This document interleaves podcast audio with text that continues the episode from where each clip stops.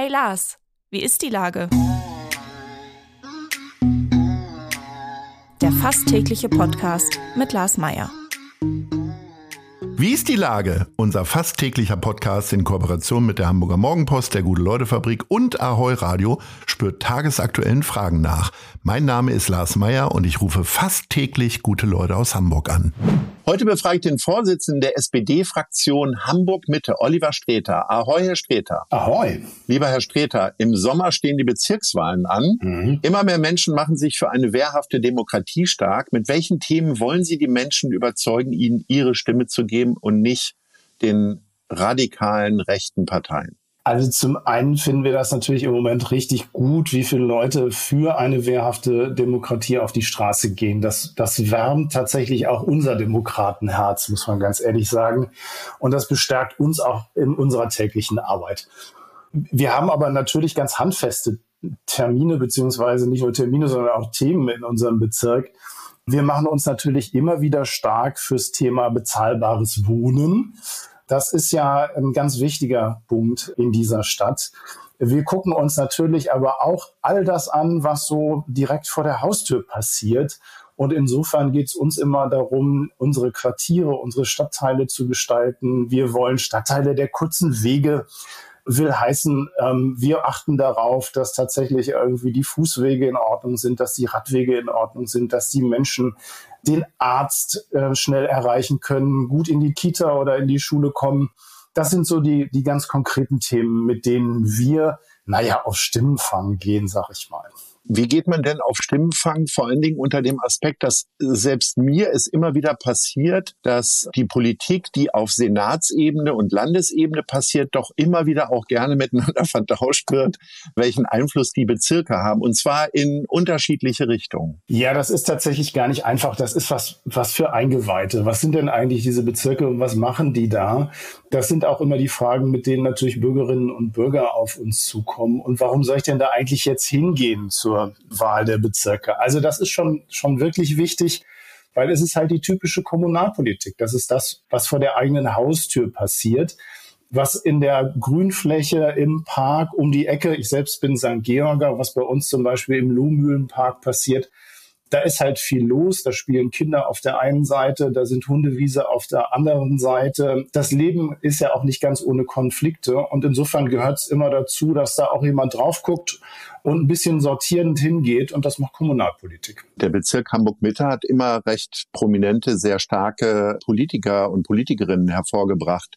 Gibt es da so eine Art Fahrstuhlprinzip? Das heißt, sie werden irgendwann vom Bezirk hoch in die Bürgerschaft gespült oder äh, gibt es da so einen Automatismus? Nein, die, die gibt es natürlich nicht. Das ist auch gar nichts, was man äh, irgendwie bei uns so anlegt oder was ich jetzt für mich so anlegen würde. Ich fühle mich da, wo ich bin, wirklich sehr wohl. Ich mache das jetzt seit ein paar Jahren. Hamburg Mitte ist ein absolut spannender Bezirk. Wir haben halt die City, die Innenstadt, wir haben aber auch Mümmelmannspark und Neuwag. Da hat man viel zu tun als Kommunalpolitiker und das füllt einen ehrlich gesagt auch aus. Ich bin selbst ja nicht Berufspolitiker, sondern wir machen das alles im Ehrenamt, also was neben dem Job noch so möglich ist.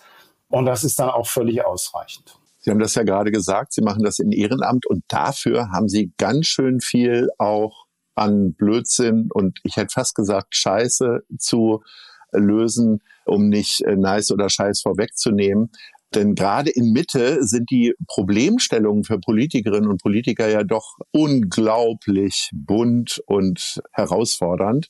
Also vom Elbtower bis hin zu dem großen kulturpolitischen Thema, was wir ja gerade haben, die Schließung diverser Clubs in Hamburg. Mhm. Möglicherweise wollen Sie lieber über die Clubs reden als über den Elbtower, oder? Ja, weil tatsächlich da halte ich mich ein bisschen raus. Das Thema App Tower ist gar nicht so unser Beritt.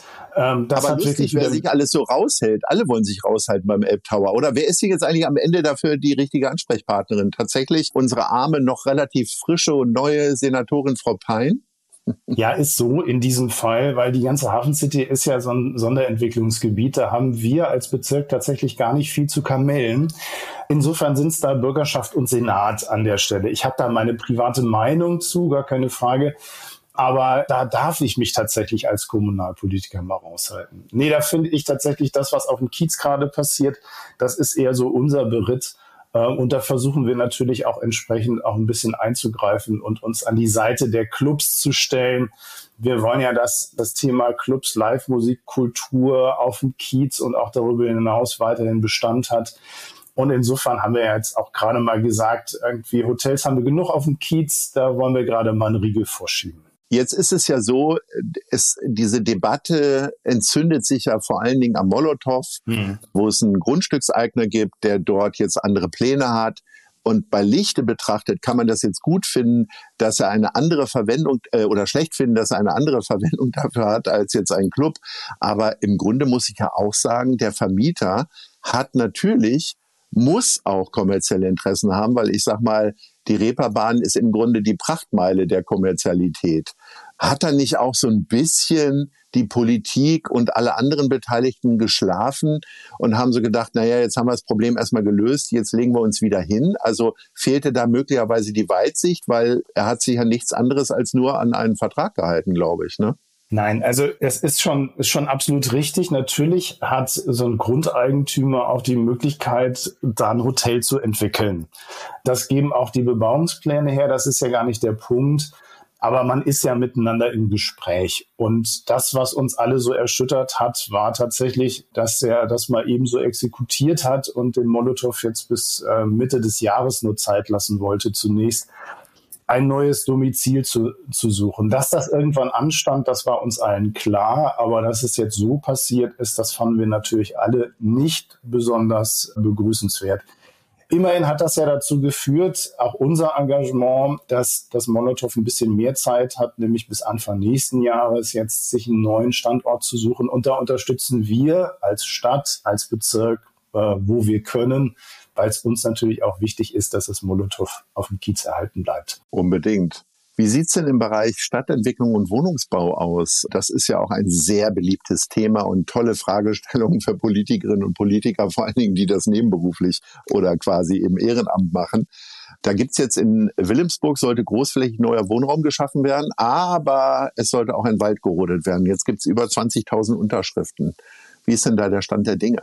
Also das, ähm, das Thema Wohnungsbau in Wilhelmsburg ist ja ein bisschen größer als nur an diesem kleinen Zipfel, wo es eben auch nochmal um den Wald geht. Deshalb, das ist eine Fläche von mehreren, die jetzt nach der Verlegung dieser Wilhelmsburger Reichstraße für Wohnungsbau, für neues Gewerbe, also für insgesamt knapp 5000 Wohnungen zur Verfügung stehen. Das ist eines der großen Stadtentwicklungsgebiete in Hamburg Mitte. Das finden wir natürlich richtig gut, weil da ein guter Mix stattfindet, weil da Sozialwohnungen entstehen, weil da genossenschaftliches Wohnungen entstehen soll, Baugemeinschaften entstehen sollen, aber auch neue Sportanlagen entstehen sollen. Also ein ganzes ähm, oder mehrere äh, Quartiere, die natürlich eben lebenswert sind, lebenswert sein sollen. Ähm, und es gibt auch das Thema Nah- und Grünerholung. Es gibt Kleingärten, es gibt Grünflächen, es gibt auch weiterhin Wald, auch von den von dem ursprünglichen Wald, den Sie gerade angesprochen haben, da bleibt ja deutlich ein Teil stehen, also über 40 Prozent der Bäume bleiben erhalten. Wir können das total gut nachvollziehen, dass das nicht jeden erfreut, also insbesondere diejenigen, die sich an diesen Wald gewöhnt haben.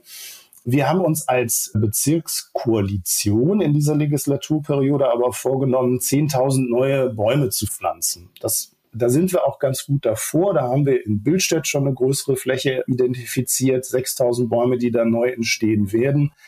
Und wir suchen gerade auch aktiv in Wilhelmsburg nochmal nach einer Fläche, wo man tatsächlich auch unabhängig von diesen Ausgleichsflächen, die man für einen Wohnungsbau braucht, zusätzlich Bäume pflanzt, ja auch wieder einen kleinen Wald pflanzt.